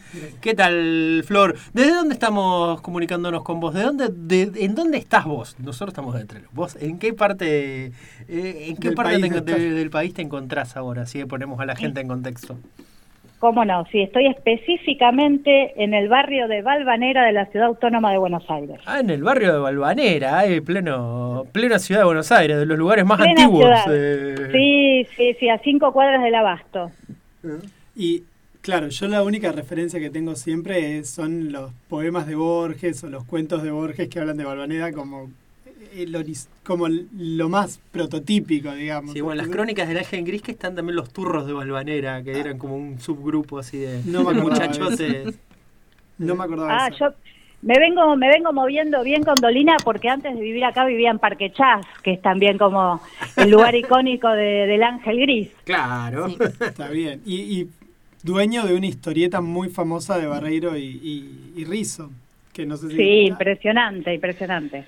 Bueno, Flor, eh, si bien nos gustaría, nos gustaría charlar con vos de toda tu obra, comencemos por la última de tus novelas, que es La Segunda Lengua Materna, y que sale, me pareció súper interesante ya de movida, que, que sale por una editorial que es... eh, Pucha, ay Dios mío, siempre me metaron en el último momento. Pero que es una editorial armada por una por un grupo de trabajadores de la economía popular. Exactamente, sí. Indómita Luz Indómita es una editorial eh, que pertenece a la economía popular, que es Gracias. parte del movimiento Evita. Sí, me pareció súper interesante eso. No sabía que eh, la UTEP tenía una, una editorial. La verdad que me, me- me vengo a desayunar ahí cuando compramos el libro, porque bueno, lo compramos. Tanto te, seguimos por la red y lo compramos. Pero ¿querés Sí, contarnos un poquito sobre, sobre esta novela? La verdad que a mí me pareció súper interesante en un montón de aspectos, pero me gustaría que nos cuentes un poquito vos de qué va la cosa y después charlamos, sí, un poco más de la obra en sí, si te parece. Sí, cómo no. Bueno, la segunda lengua materna eh, se inscribe dentro del género de, de la ciencia ficción y del cyberpunk, más precisamente porque tiene está muy relacionado con, con- la ciencia y con las inteligencias artificiales y con las, las redes y la virtualidad y los implantes y está este, situada en un futuro medio impreciso de, de- de- de Argentina, más precisamente en una zona geográfica que es la Pampa Bávara, que es un supuesto territorio donde llegaron exiliados un montón de, de- científicos alemanes de una guerra del futuro, este, de, de una posguerra del futuro, e instalaron una especie de polo eh, tecnológico y científico en Argentina, en una Argentina que tiene un modelo ya populista, como muy avanzado y es este líder en la región. Pero bueno, eso es más que nada contextual, porque la historia va más bien, es una especie de melodrama de ciencia ficción, Sí, sí. porque habla de, de- de- de un triángulo amoroso, de, de relaciones y después de la relación de una madre un tanto particular, una madre que es una, una especie de inteligencia artificial y la relación que tiene con su hijo. Entonces de ahí viene un poco eh, el título también porque la madre termina siendo como una especie de virus que contamina el lenguaje de su hijo. Claro, según más respeto que soy tu madre, conoce a William Gibson. sí, algo así. Algo así, ¿qué puede malir sal, no? A mí me, me, me, me encantaron dos o tres cosas de, de la novela. Yo después salimos después también a buscar las anteriores. Algunas conseguimos pulpa, que yo te pregunté si se conseguía digital porque me resultaba más cómodo para leerlo. Eh, y, y lo que me pareció interesante me parecieron dos cosas, muchas, pero hay una que me encanta que es la idea de la esta pampa bávara en vez de un litoral bávaro, digamos, parece Claro. tra- trasladarte a los alemanes a la pampa húmeda y esta idea de crear una, una Argentina hiper populista pero a la vez totalmente exitosa, ¿no? Es como que, que- y todo este grupo de gente abonando a, a este contexto político de, de triunfo total de- del populismo. Eso me pareció buenísimo y que de alguna manera también está en pulpa como muy eh, velado. Yo La, contracara un poco Sí. de eso, sí. que me pareció súper interesante también eso, lo, lo cruda que, que es eh, Pulpa frente a esta, a esta novela. Y la otra cosa que me pareció interesante era la resonancia en el momento en que sale la novela, porque la novela sale cuando todo el quilombo de las inteligencias artificiales, ChatGPT, las, eh, Ujú. de las inteligencias para dibujo, salen y es como que estás en el momento justo en el lugar adecuado. Sí, eso, bueno, es una coincidencia. Con Sí, respecto sí, a lo sí. primero, lo de la, la cuestión de la utopía populista, eh, la verdad que como Pulpa es una distopía, eh, que igual tienen elementos en común porque hay un personaje que está relacionado y hay como, como algunas sugerencias porque cuando estaba escribiendo la segunda lengua materna estaba también cerrando la última corrección de Pulpa, así que se me ocurrió que podía hacer como una ligazón entre ambos materiales. Eh, pero me había estaba un poco podrida de la distopía. Y aparte estábamos en pleno macrismo entonces realmente lo que yo necesitaba era imaginar una utopía una forma de salir adelante. Lo que pasa es que no soy una persona muy optimista y, y soy bastante amarga entonces quería contaminar esa utopía también con, con un poco de podredumbre dentro de, de- de- de los miembros eh, internos, porque, porque creo que es, es el ser humano el que va a terminar siempre arruinando cualquier proyecto utópico, esperemos que no. Y bueno, justamente lo de la inteligencia art- artificial fue una especie de coincidencia mágica, aunque eh, realmente cuando uno empieza a investigar y, está como tan inmiscuido en, el mundo de la ciencia ficción, creo que hay cosas también que eh, te podés llegar a imaginar que van a suceder. Entonces lo de la inteligencia artificial no es del todo coincidente, sino que eh, evidentemente venía atravesando mis lecturas hace rato y, justo salió en el momento adecuado nomás. Claro, es también fruto de una investigación, de lo que venías investigando, como que se fue, se va notando que, que, que quedó en el libro. Y sí, sí, bueno, todo lo que el libro está, está compuesto por capítulos, que cada capítulo Sí. tiene el nombre de algún tipo de teoría científica o de saber popular, y, todo eso requirió investigación y bueno, las, las inteligencias artificiales fueron como una constante en esa investigación. Aunque eh, realmente no es que soy una experta, no es que me, me voy a hacer una charla TED sobre inteligencias artificiales. Está todo como muy puesto este, en relación a la narrativa y a la trama. A mí me, me gustaba mucho también el formato de esta primera persona que a la vez está eh, se está contando como en primera persona, pero a la vez las notas al pie que tiene el libro, que al principio me descolocó, después te digo por qué. eh, esa cantidad de notas habla de una segunda persona que está mirando todo, ¿no? Porque esa nota al pie no la puede hacer la propia autora, la propia protagonista, y sin embargo, eh, eso me, me, me pareció como muy disruptivo en la lectura de algo de ficción. Yo no recuerdo casi ejemplos donde haya un diálogo así, donde que hayan dos personas mirando la situación sí, pero no que esa otra persona aparezca como nota al pie todo el, todo el tiempo. Eso me pareció súper original. Y en, en alguna entrevista contaste un poquito de dónde surgió eso, pero si nos querés, le querés comentar al resto también, sería buenísimo. Sí, claro, claro, por supuesto. Eh, la verdad que fue como el último eh, mecanismo narrativo que se agregó a la novela cuando ya estaba trabajando con, con Juan Matio. Juan Matio es un, un- un editor y escritor fabuloso que de hecho es, es fue el ganador del premio Silva del 2022 con su novela Materiales para una pesadilla y que somos colegas en, la, colección y en ese momento, cuando yo todavía no, no era parte de la colección como editora, eh, eh estábamos trabajando juntos la novela y la verdad que la novela tenía dos o tres notas al pie nomás. Y cuando estábamos en las últimas instancias, yo le digo, Juan, mira, tengo dos alternativas. Me molestan estas tres notas al pie, descolgadas, o bien las saco y las incorporo en la trama, o bien lleno toda la novela de notas al pie con esta idea de, eh, primero de lectura interrumpida, de convertir la novela como en un artefacto un poquito más complejo, y de eh, la cuestión del hiperlink, de, esta esta cosa de que tiene las la, que tiene internet en general de que vos podés ir a chequear todo cada cada palabra cada información todas las dudas que tenés las podés ir chequeando.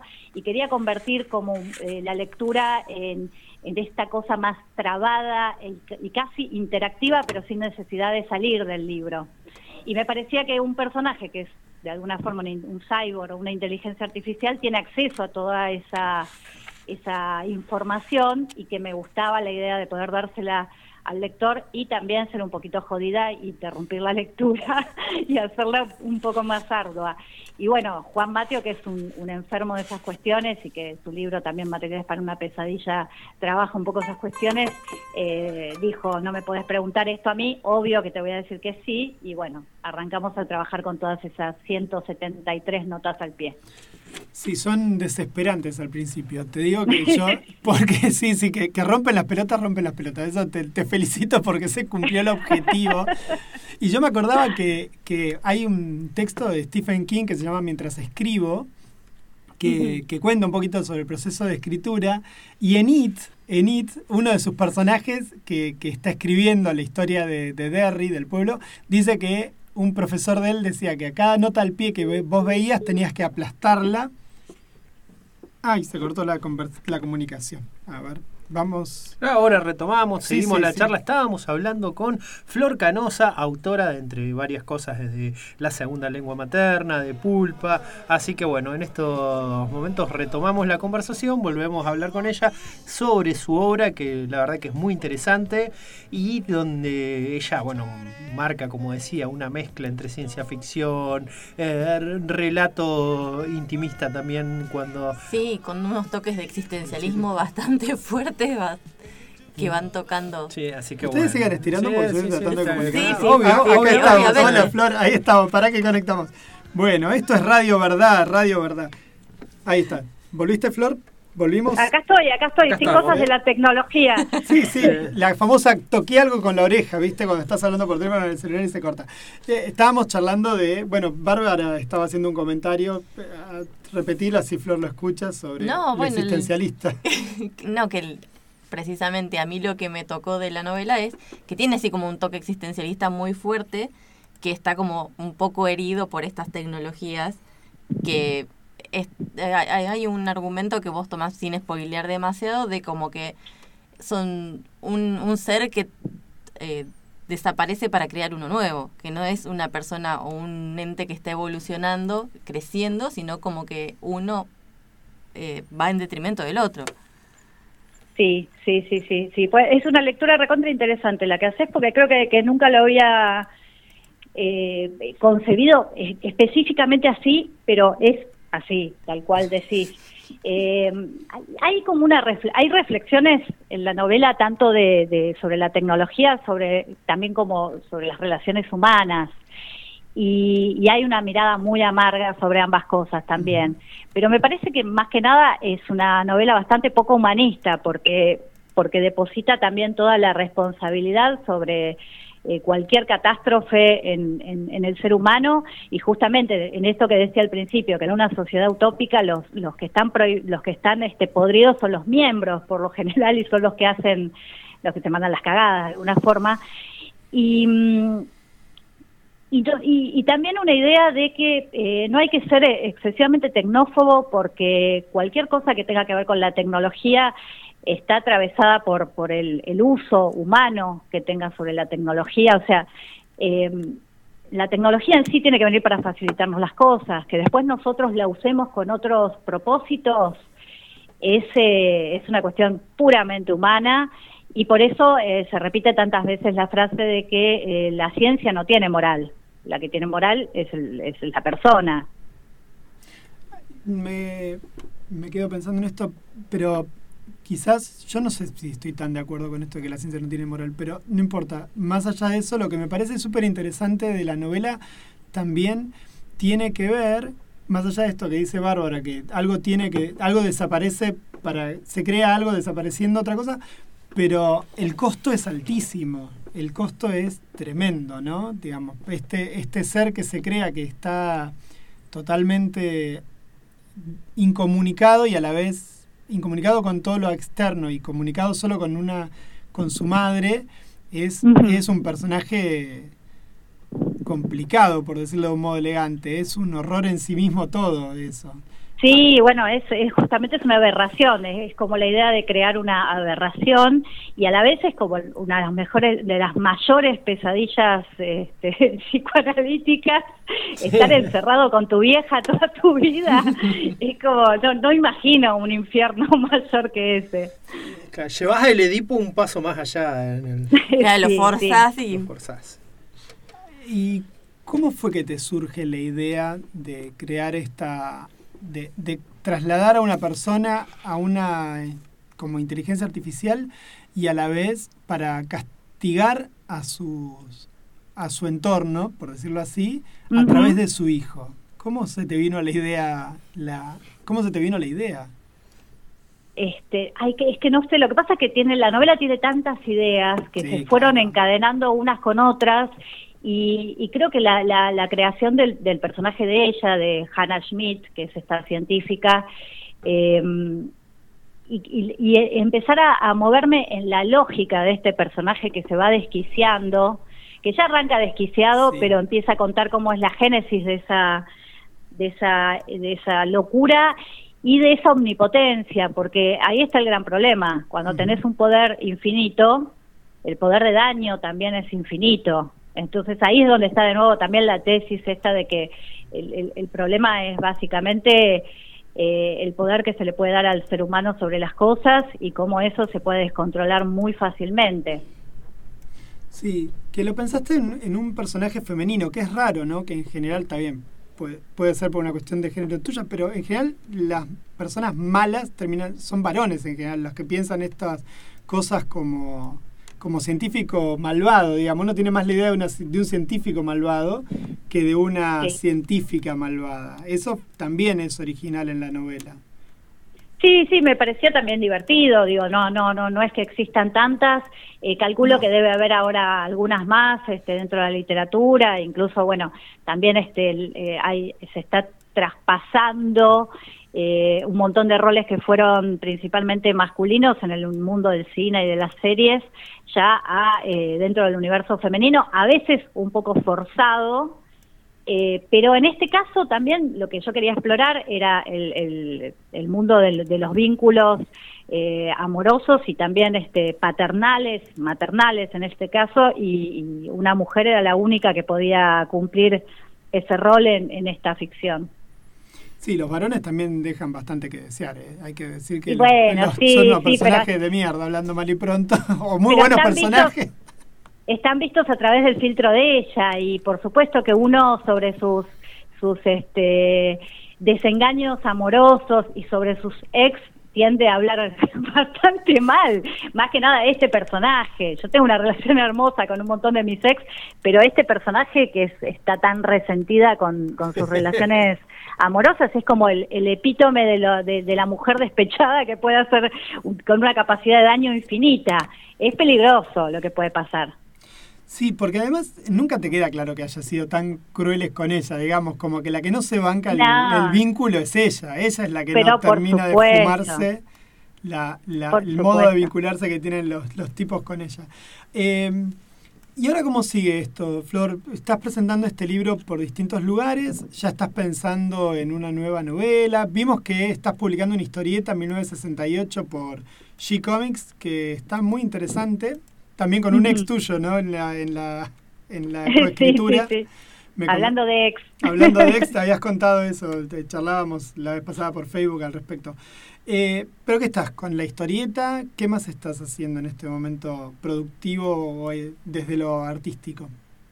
Bueno, un montón de cosas. La historieta en realidad eh, ya está escrita hace bastante tiempo eh, y lo- lo- la, la dibujó Manuel Pérez Manel, que es un, un dibujante recontra talentoso que conocimos durante la pandemia y que él empezó a dibujar. eh, por supuesto, él tiene otro trabajo y también tiene otros, otras comisiones de dibujo, entonces fue como muy lento el proceso de, de escribir. 1968 era una novela gráfica extensa que tenía cerca de 200 páginas y decidimos, eh, bueno, cerrar como una primera parte con, con Emanuel y eso es lo que está actualmente en G-Comic. Eh, pero ella es una, una novela que tiene casi tres años de escrita que no la, no la, después no la continuamos. De todas formas, con, con Demián, con mi ex, que es con quien la, la escribimos, eh, está todo más que bien, así que no, no, no descartamos continuarla más adelante. Sí, no, yo no soy, no soy el personaje de mi novela, afortunadamente No, también, no, no, claro. también para mi hijo, porque sería como muy difícil. Claro, tío, pero es también, claro, tu hijo debería estar al salto. Cuando terminó de leer la novela dijo, mamá truló, salió sí, tenemos que hablar, mamá. Este, me, me estaba pidiendo la emancipación. Eh, no, no, todo bien. Y bueno, y la segunda lengua materna le está yendo súper bien. La van a publicar ahora en España en septiembre y la van a publicar en, en Italia. También la van a traducir al italiano. Así que estoy recontra feliz con todo el camino que está haciendo. Y aparte está nominada al premio Celsius, que es un premio de, de ciencia ficción en español, que es de ciencia ficción en español el más importante que hay de, España, de la Semana Negra de Gijón. Así que estoy ultra emocionada y sería hermoso ganarlo, pero bueno, para eso hay que esperar hasta julio que sale el resultado. Eh, para mí ya es un, honor inmenso, soy la única mujer y la única latinoamericana nominada a ese premio, así que está buenísimo. Sí, yo estábamos viendo esa novedad, eh, la verdad que súper merecido que estés participando en eso, porque la novela realmente es original 100%. Yo creo que nunca había leído algo, si bien yo no soy muy lector de esta nueva, nueva ciencia ficción, a lo China Mieville o algo por uh -huh. el estilo, eh, la idea que subyace en la novela es original. A mí me parece súper original, no importa si, si hubieras hecho, si lo haces ciencia ficción, queda bárbaro, pero si hubiera sido, también se podría pensar que es una novela de terror casi también en algunos aspectos. La verdad que está, a mí me resultó recontra original para lo que, para, para el género de ciencia ficción en general. Así que súper merecido la nominación. Yo estoy como, los chicos me miran acá como si yo fuera una groupie. Ah, no, no, pasa que Juan, en serio, desde que descubrió el libro, ha estado muy... Lo está militando. Lo está militando, lo recomienda qué siempre bueno, en un montón de lugares, así que... Lo, sí. lo, se lo di a los, mis compañeras de mis compañeras de laburo en la escuela para que lo lean. Bueno, obviamente la primera parte como que me miraron como diciendo Juan Pablo no, no para adolescentes, no para pibes de 14 y 15. Eh, pero sí algo que te iba a comentar de la novela era, al principio tiene como una, como, un, como una cadencia amorosa, ¿no? Va como lento y de pronto todo explota. ¿Eso es una sensación mía o es intencional? ¿Buscaste que tuviera dos, dos tiempos de velocidad? Sí, no, no, no sé. Eh, la verdad que no sé, me parece que para, para empezar a, a, meterse en este mundo que se va acelerando, necesitaba que al principio fuese más este más tranqui. Creo que todo se desencadena a partir de, de, de, de la, segunda de la parte. desaparición, claro, de, que este personaje pasa a estar en otra, deja de tener cuerpo, digamos. En la clandestinidad. Eh, Eso también me pareció interesante. sí. Claro, eh, Sí. eh, me, me remite un poco también al. Bueno, voy a hacer un link con el cine acá. eh, a, a la película Her, la de Spike Jones, eso de irse para otro lado ahí y estar en. eh, no es un sistema operativo, pero eh, sí está desde otro lado convertida en una inteligencia. Lo- yo lo, sin, sin haber leído, porque yo soy el único que no ha leído acá la obra, te lo, te lo digo todavía. No, no, no, yo no tuve tiempo por ahora. Eh, hoy me llevo el libro. Le paso el aviso a Juan. Eh, claro, pero hablando de eso, claro, me, como que me asociaba a esas ideas de, de la inteligencia del por fuera de la corporeidad, ¿sí? Y estando en otros lados diciendo también cómo se juntan las partes y se va también formando estas nuevas personalidades. Y me acordaba también, pensándolo en este ratito, de un capítulo de Black Mirror, de Be Right Back, en el que juntan al... No sé si te acordás, si lo viste, eh, el de... Es la persona muerta. El que la persona Sí. muerta que vuelve eh, a Sí, través de sus sí, sí, recuerdos sí. en las redes sociales, eh, que era Don Hal Gleason, el actor. Sí. Sí, por supuesto, sí, sí, ambas, fan de Her y fan de Black Mirror, por supuesto. Este, pero sí, hay muchas formas de explorar el, el tema de la, de la muerte y de, la inteligencia artificial también como una forma de relacionarse con, con lo humano. Eh, me parece que ahora va a empezar a explotar un poco también Sí. eso porque es, es el tema de, de- moda y que nos está asustando. Siempre la ciencia ficción termina hablando de, de nuestros mayores miedos.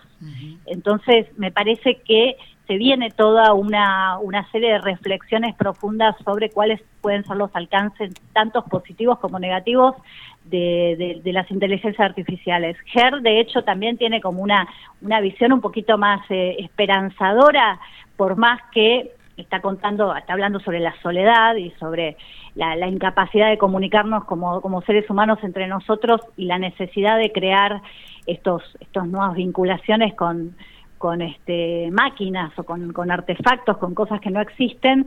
Pero bueno, la, la, eh, sin spoilear demasiado, tiene una, una forma de retirarse muy elegante la inteligencia artificial. Sí, sí, muy. Y, y nada aterradora, no es Skynet. No, claro. Pero en este caso sí, la, la- el personaje tuyo es de un nivel de maldad. De un nivel de maldad, claro, claro. Sí, a mí, a mí lo que me parece súper interesante es que mm, para llegar a ese grado de, de, de maldad, de deshumanización, dice, bueno, ya está, el, el físico no lo necesito para esta maldad. Y, y eso me pareció como muy interesante, porque pasar a la clandestinidad, cuando hay otros personajes que están en la clandestinidad también en la novela, eh, pero una clandestinidad donde la recuperación del cuerpo justamente es lo que no te importa. Porque, digamos, uno, uno entiende que pasar a la clandestinidad es protejo mi cuerpo para poder seguir laburando, pero en este caso es prescindo del cuerpo para hacer el mal. Eso me pareció también como una cosa muy dañina y, y muy jodida en. Argentina, ¿no? Pensar esta lógica desde Argentina, que tenemos este vínculo con las desapariciones, me pareció también como una jugada de apostar más a, a la- a lo rupturista. Sí, puede ser, puede ser.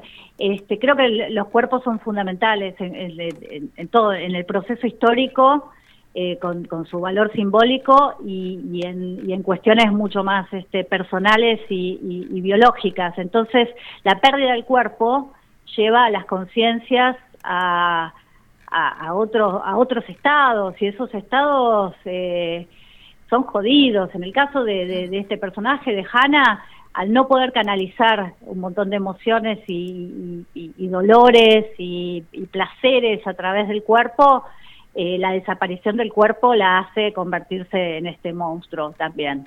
Claro, pero es totalmente electiva, eso es lo que me parece interesante. Pero es como el momento ese en que se hace el quiebre, en que deja de ser un, un ser y pasa a ser otro. Claro, también, también, sí, sí, sí. El Sí, lo que pasa es que, bueno, El eh, precio a pagar, digamos, para convertirse en esa cosa.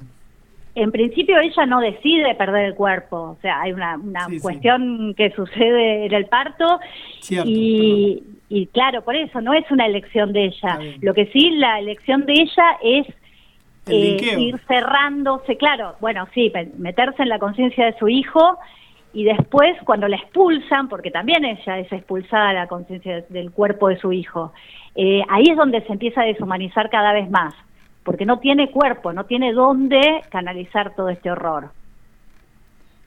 Yo me quedé, me quedé como reflejado con la novela. Yo cuando leía esa parte me acordaba de eh, el planteo en el que parte la película de Ghost in the Shell de es- este ser que está en la red y que no logra tener un cuerpo y es la, la inversa, lo que más anhela es tener un cuerpo. Totalmente, sí, sí, sí, sí. Es como, acá digamos, ella un poco se, se resigna a no tener un cuerpo y eso también es lo que la va volviendo cada vez más monstruosa. Eh, es un- una, son ideas rebotando en el éter. Claro, en el, en el mejor de los en el mejor de los sentidos, digamos, en, el, en lo más viejo de la acepción de la palabra. Sí, Claro, hace, lo más literal que se puede ser. hace uno preguntarse por qué ella empieza diciendo que tal cantidad de información hace que a veces le sea difícil como ordenarse. Entonces, es ¿qué tan eh, esto tiene que ver con, digamos, lo que la va llevando o que llega a un grado de locura al convertirse en esto? Digamos que no arranca tampoco muy cuerda. No, pero- Con cuerpo y todo, tampoco es que podemos decir que, que sea un dechado de, de cordura, pero sí, creo que sí, sí, sí, creo que te puede llegar a enloquecer. Nos pasa el, el- el- la sobreexposición a la información y a los estímulos, eh, nos empieza a, generar cierto grado de locura. Si eso está encima, no, no, hay, por dónde canalizarlo y estás encerrado con toda esa información, es lógico que te que puedes llegar a enloquecer. Y mm, bueno, para no sé si los chicos tienen alguna pregunta más como para ir cerrando. La, la otra cuestión que me parece interesante es, ¿por qué pensás eh, en Argentina de ese modo? Digamos, ¿qué, ¿por qué necesitas ponerlo en Argentina a esta novela? ¿Qué, qué, qué te parecía interesante de hacer eso? A ver, bueno, eh, como te decía antes, eh, la novela fue escrita mayormente durante el, el macrismo, eh, con una sensación de, de desazón muy grande. Sí, la que teníamos todos. Claro, por eso, por eso. Y necesitaba generar esta Argentina utópica, ultra populista, donde, donde fuera como una especie de, de- de- de- de peronismo originario, pero ya llevado a un extremo donde todos los planes eh, tecnológicos, científicos y de prosperidad llegaron a, a cumplirse. Todos los quinquenales Entonces- habían andado, digamos. Yo pero pensaba sí, en eso. un quinquenal tras otro, así, todo, todo exitoso. Este, que yo necesitaba convertir a la Argentina en una potencia mundial. Era lo que necesitaba en ese momento.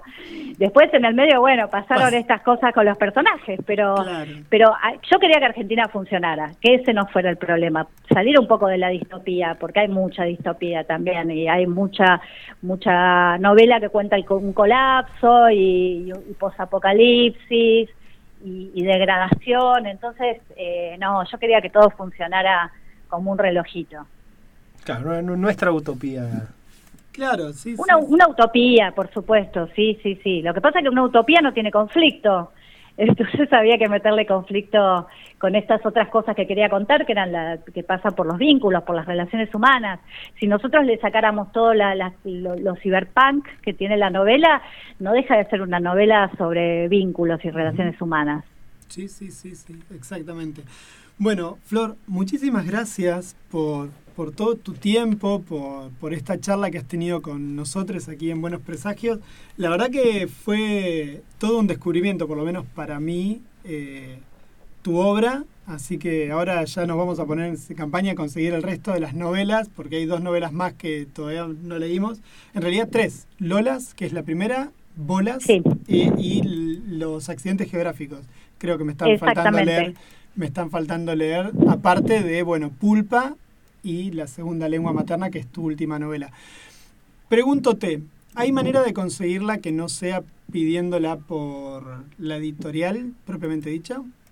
¿La están mandando a otras librerías del país con alguna distribución?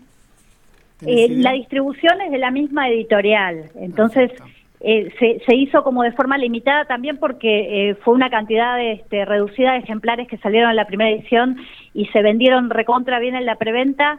Pero bueno, la novedad es que el libro está nuevamente en imprenta y viene una, una reimpresión y Ah, vamos a tratar de Sí, sí, sí, sí, porque porque quedan muy poquitos ejemplares y vamos a tratar de extender un poco la distribución al resto del país. Así que bueno, apenas tenga novedades eh, lo anunciaré para para ver si puede llegar más lejos allá a la Patagonia también. Bueno, muchísimas gracias por ese esfuerzo también. Flor Canosa, te mandamos un abrazo gigante desde aquí. Te liberamos en el sábado, que la pases bonito el fin de semana. Y Muchísimas gracias por la invitación. La verdad la pasé muy bien y, y- y me encanta. me Bueno, encanta. esperemos llamarte pronto de nuevo entonces. Así. Cuando Pro- quieras. pro- próxima, próxima hora te estamos llamando enseguida. Perfecto, sí, obvio. muchísimas Bueno. gracias. Dale, Pablín. tuyo. Bueno, esto ha sido Flor Canosa, sí, charlamos con Flor Canosa, escritora de la segunda lengua materna, Pulpa, entre otras cosas, y estuvo hablando acá en Buenos Presagios. Ahora vamos a escuchar un poquito de música en lo que viene, y lo que viene es eh, que se me traspapeló acá, ya les. Ujú. ¿Qué estamos? ¿Qué, qué sigue? Ah, Nirvana, bueno, ahora Nirvana. vamos a escuchar Nirvana, hermoso tema, cortito, y ahora volvemos rápido, así hablamos de la diplomática. Ahora suena Love Buzz.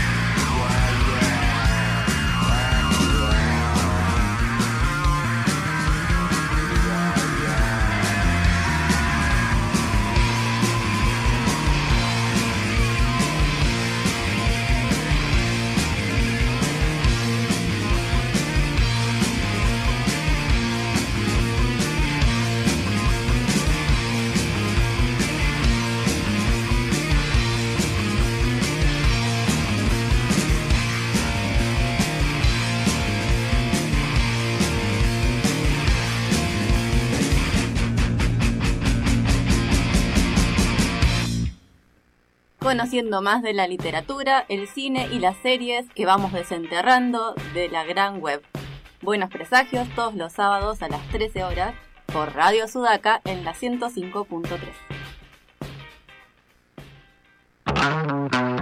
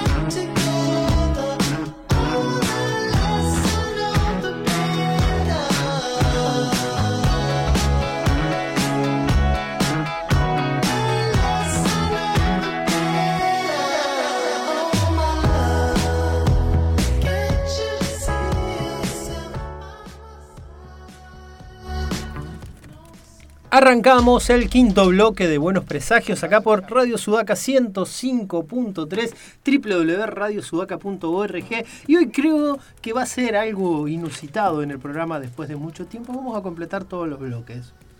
Eh, Ah, no, miento, porque ustedes el programa pasado completaron todos los bloques. Sí, hicieron, sí. es más, agregaron bloques que no tenían, inclusive. Estuve, eh, estuve escuchando. Eh, así que muy, muy, muy bien. eh, ahí. Y ahora vamos a completar, porque generalmente nunca nos da el tiempo y siempre quedamos medio cortos y terminamos descartando cosas. Eh, así que ahora vamos a charlar, vamos a estar hablando sobre una serie. Escuchamos de fondo acá, que están a- el- estamos escuchando de fondo el tráiler de La Diplomática, serie de Netflix, ¿sí? serie creada por Deborah Kahn ¿eh? y protagonizada por Kerry Russell. Que bueno, que Juan la vio y le llamó la atención, le gustó y quería, dijo, hagamos un, eh, hagamos una charla sobre la diplomática. ¿No es así, don Simonetti? Así es, sí, me pareció que era una serie que la había leído, recomendada por Marcelo Figueras en un, en un texto del cohete de la luna que, que tiene él, que hablaba sobre esa serie y otra serie coreana o una serie protagonizada por eh, dos un actor y una actriz coreana sobre sus vínculos eh, laborales en Estados Unidos a la vez eh, y a la vez estaba esta serie que remitía a la cuestión de qué significa hoy ser una potencia, ¿no? Entonces Filgueras con esta cosa que tiene como de cruzar distintos campos, cruzaba esas dos series y dije, bueno, arranco por la de la diplomática que, me- que fue la primera que me apareció eh, mirando Netflix.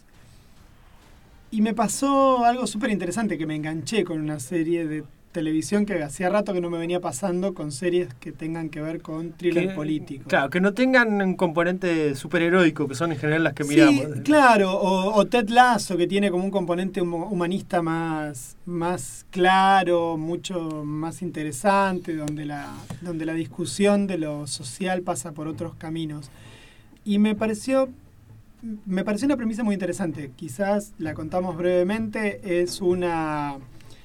un- sí, Sí, no, quería capaz que para antes de acomodarnos un poquito en eso, en charlar de la premisa, hablar de que la creadora, Deborah Kahn, eh, es una persona que ya venía trabajando con este tipo de series. Es, fue guionista de, de West Wing, una serie eh, clásica sobre la Casa Blanca, que hablaba sobre todo lo que vivía, se vivía en la Casa Blanca, que es una serie que aparte tiene, siempre escuché muy buenas recomendaciones de West Wing, nunca la vi, pero... Y otra serie que también habla sobre espías, Medio Oriente, que es Homeland. Eh, Ah, sí. bueno, que, Débora, Débora Kahn es la creadora también de Homeland, que es una serie que hace unos años le fue muy bien y tuvo muy buenas críticas. Y también todo el conflicto era, todos los núcleos eran políticos, eh, conflicto en Medio Oriente. Bueno, y acá sobre esto, volvemos ahora. Eh, sobre lo que es em, la diplomática que entrecruza todo esto, ¿no? Entrecruza lo que es la Casa Blanca, lo que son los conflictos de poder y también la que es la diplomacia internacional, ¿eh? a partir de diferentes puntos que nos va mostrando la serie. Claro, a mí me parecía, me, me- me atrapó eso, ¿no? La, la premisa es la esposa de un embajador, experta en lo que sería el... que es diplomática de carrera. que es diplomática de carrera ¿Qué hacen ahí? en O sea, Medio Oriente, ¿no? En la- en lo que que- hacen la diferenciación de que los diplomáticos son diplomáticos políticos o de carrera, que son, digamos, aquellos que se forman, que tienen como todo un trasfondo, y usualmente a los principales destinos van diplomáticos políticos, no de carrera, no formados, y claro, vinculados a los negocios. Ahí lo dejan como muy Claro. claro. Claro, Bueno, y eh, protagonizada por Kerry Russell, eh, quienes mm, tienen nuestra edad la recordarán por esa serie Felicity, eh, y también por una serie que todos tendrían que ver, que es The Americans, en la que Kerry Russell hace de Una rusa, ¿no? una espía rusa en Una los años rusa. 90, en una familia que son espías rusos en Estados Unidos, que la verdad que es un serión de Americans. Bueno, esta chica eh, embajadora, digamos, diplomática de carrera, esposa de un embajador en el Medio Oriente, experta en lo que tiene que ver con mediar conflictos en Medio Oriente, es invitada a ser la nueva embajadora en Inglaterra. Esa es la idea principal. Claro, empieza, primera imagen de la serie, un buque eh, inglés eh, es atacado en, el mar en, cerca de, de Medio Oriente. Se desata un conflicto y cuando ella se está por ir a Kabul, a ser embajadora en Kabul, le dicen, no, ¿sabes qué? Con esto que pasa en Inglaterra vamos a apreciar que vos te vayas a Inglaterra.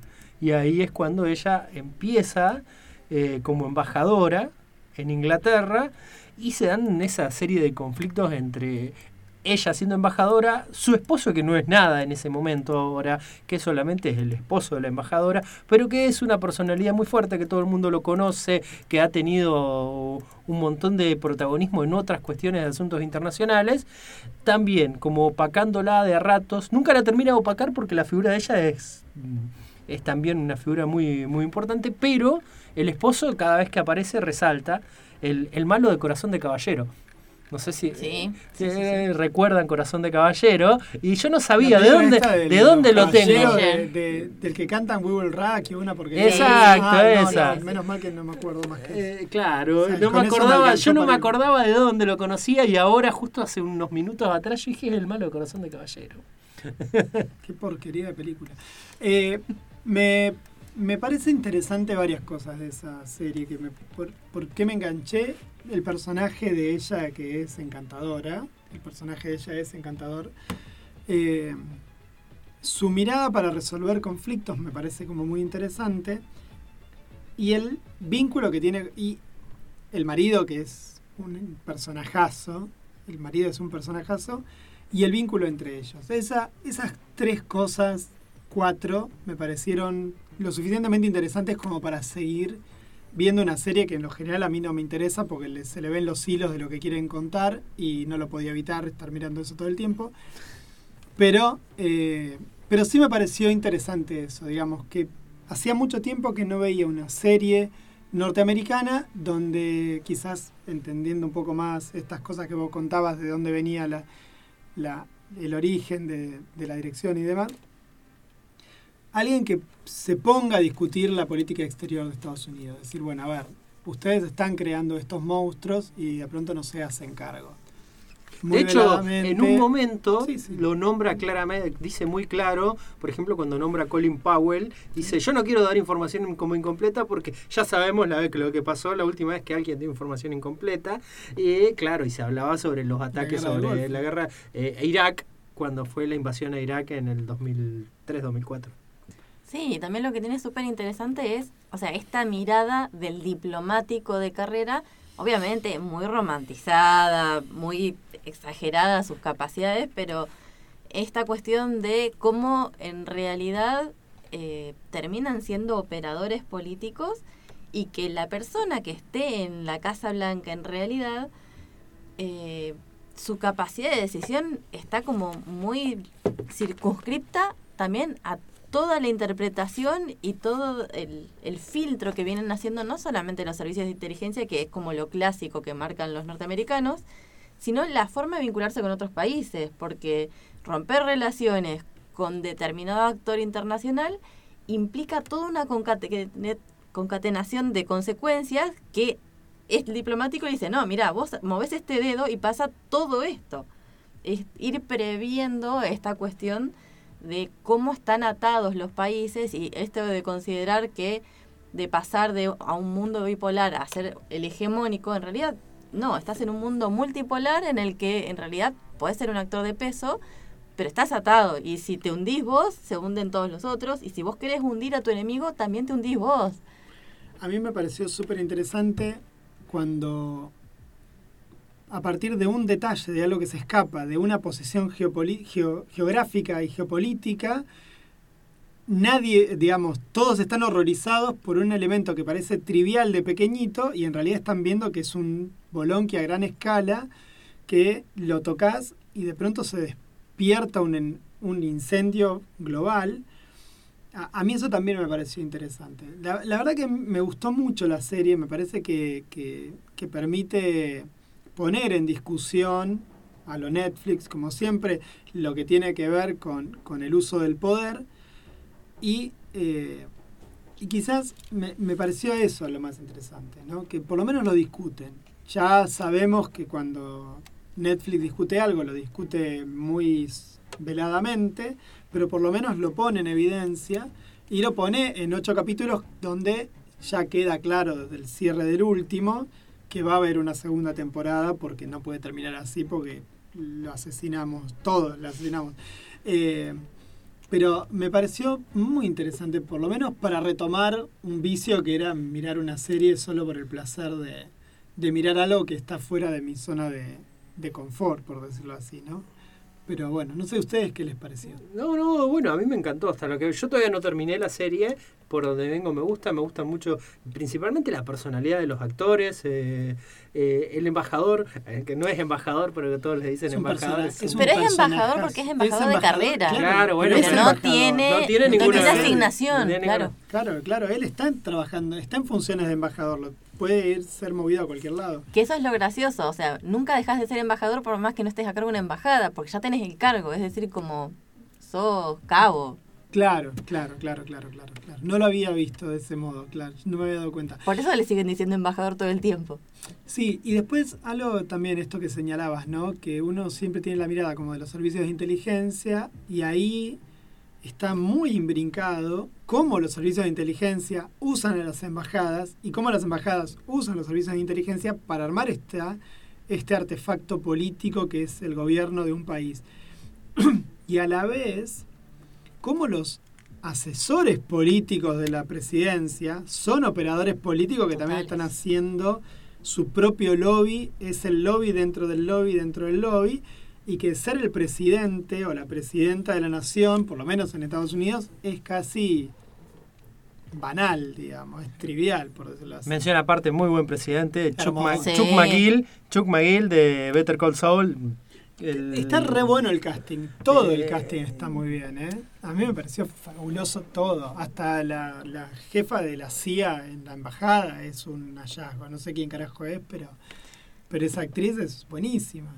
Yo lo único con lo que me quedé, hoy también por la mitad no terminé de ver todavía la serie, pero es siendo una serie pochoclera, relata muy bien toda la dinámica esta, que por ahí lo hacía de forma más seria. ¿Se acuerdan esta serie que hablamos varias veces y recomendé que vean?